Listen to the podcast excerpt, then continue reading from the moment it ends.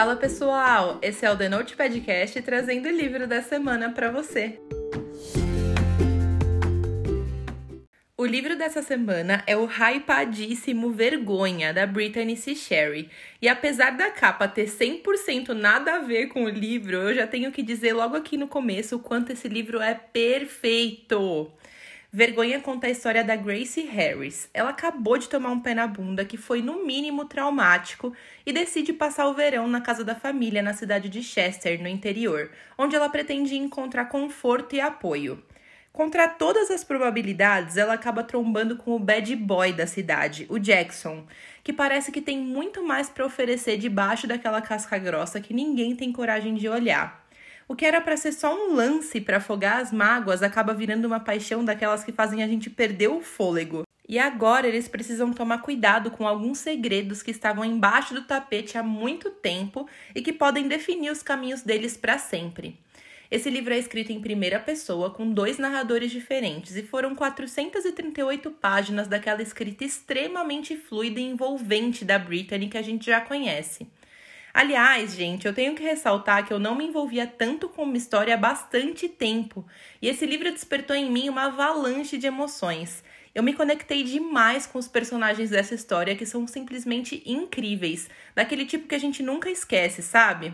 Esse livro começa com uma trama de bad boy, mas se transforma em algo muito maior do que isso, com muito mais sentimentos e emoções ao longo da leitura.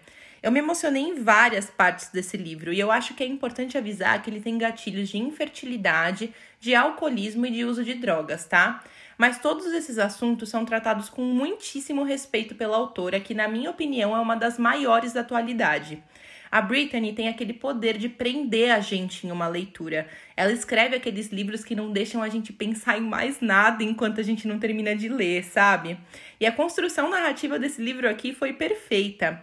Ela intercala alguns capítulos de Analepse, onde ela traz flashbacks que são super importantes no desenvolvimento da personalidade dos personagens dessa trama.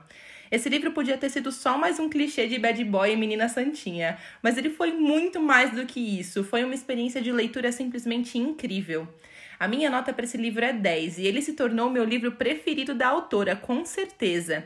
E olha que os concorrentes dele são obras de peso, viu? O que só reforça o quanto esse livro foi especial. Eu não sei vocês, gente, mas eu sou rendida num bad boy com coração mole, sabe? E o Jackson é um personagem incrível e que a gente se apaixona com muita facilidade.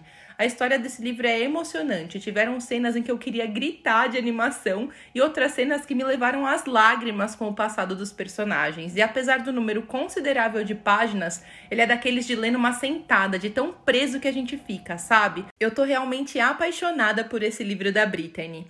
Eu li esse livro na versão digital e eu paguei o precinho camarada de R$ 11,37, mas eu já tô louca para comprar ele na versão física e ter na minha estante, apesar da capa nada a ver. E eu digo que essa capa é nada a ver porque o personagem principal nem tem olho claro como o cara da capa. E apesar de esse livro ter uma ou duas cenas hot, esse não é o foco nem de longe, sabe?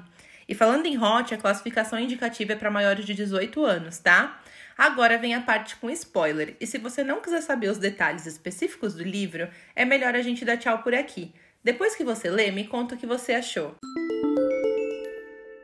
Eu já iniciei essa leitura sofrendo horrores, gente. Uma quando Tucker aparece no flashback do Jackson, eu já fiz as contas aqui e eu percebi que ele seria um doguinho velho no tempo atual. E eu já saquei que ele morreria nessa história. E isso aí já fez com que eu sofresse desde o comecinho do livro. Gente, sério, eu não sei vocês, mas eu sou muito fraca pra morte de doguinhos, cara. Isso acaba comigo. Eu lembro de Marley e eu, por exemplo, eu molhei a gola da camiseta de tanto chorar e eu demorei mais de uma semana para me recuperar do baque. Enfim, eu achei que no fim das contas a Brittany pegou leve com a gente, porque a gente só fica sabendo da morte dele depois de cinco dias, né? Eu fico imaginando se a gente tivesse lido a cena em que o Jackson decide sobre a eutanásia. Nossa, eu ia sofrer horrores. Depois dessa primeira premonição de sofrimento inicial, eu sofri de fato com o pé na bunda que a Grace tomou do fim. Nossa, gente, foi super doloroso mesmo ler sobre o fim do casamento deles. Aquele lance das lembranças das malas pegou fundo aqui, mas eu tava ansiosa para ler sobre as interações dela com o Jackson. Aquela primeira cena dos dois, com ele salvando ela no carro desgovernado, já foi para chegar chegando, né? Aff, gente, como o Jackson era grosso, cara. E eu odeio gente grossa, sabe? Mas eu sabia que lá no fundo, tipo, quase encontrando petróleo, ele era mais do que um babaca, sabe?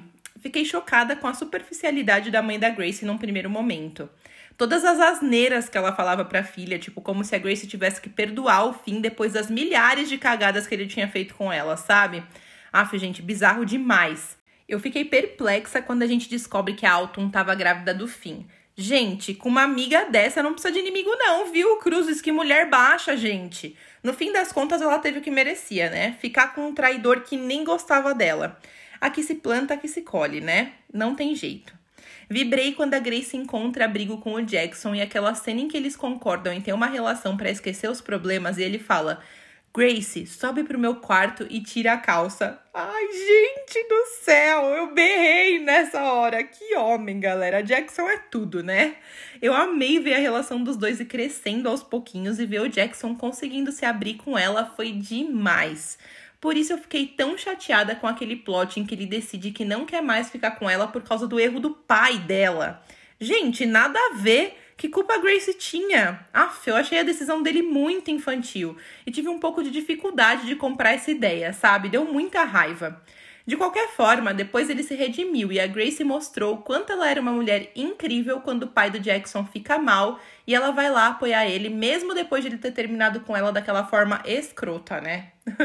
eu fiquei muito feliz com a redenção do pai dele, e apesar de ter ficado triste na hora em que ele decide se afastar dela para se autodescobrir, eu acho que fez realmente total sentido pra trama, para não ficar parecendo que era só um tapa-buraco do outro, sabe? Aquele lance de se amar antes de amar alguém é realmente muito importante. Os dois precisavam aprender a fazer isso, né?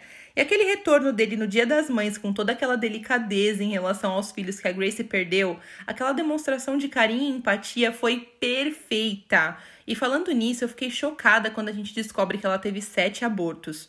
Meu Deus, é o imaginador que deve ser ter um só. Imagina sete muito forte mesmo. Mas eu achei que a Britney lidou com o tema com muito respeito e delicadeza, e foi lindo ver o desfecho dos dois juntos, quando ele pede ela em casamento e eles finalmente têm o felizes sempre e para sempre deles. Essa foi uma história muito intensa e tocante que despertou vários sentimentos em mim da qual eu nunca vou me esquecer. Eu favoritei com força. Eu quero saber também o que você achou. Segue a gente lá no Instagram e me conta a sua opinião. Até a próxima semana!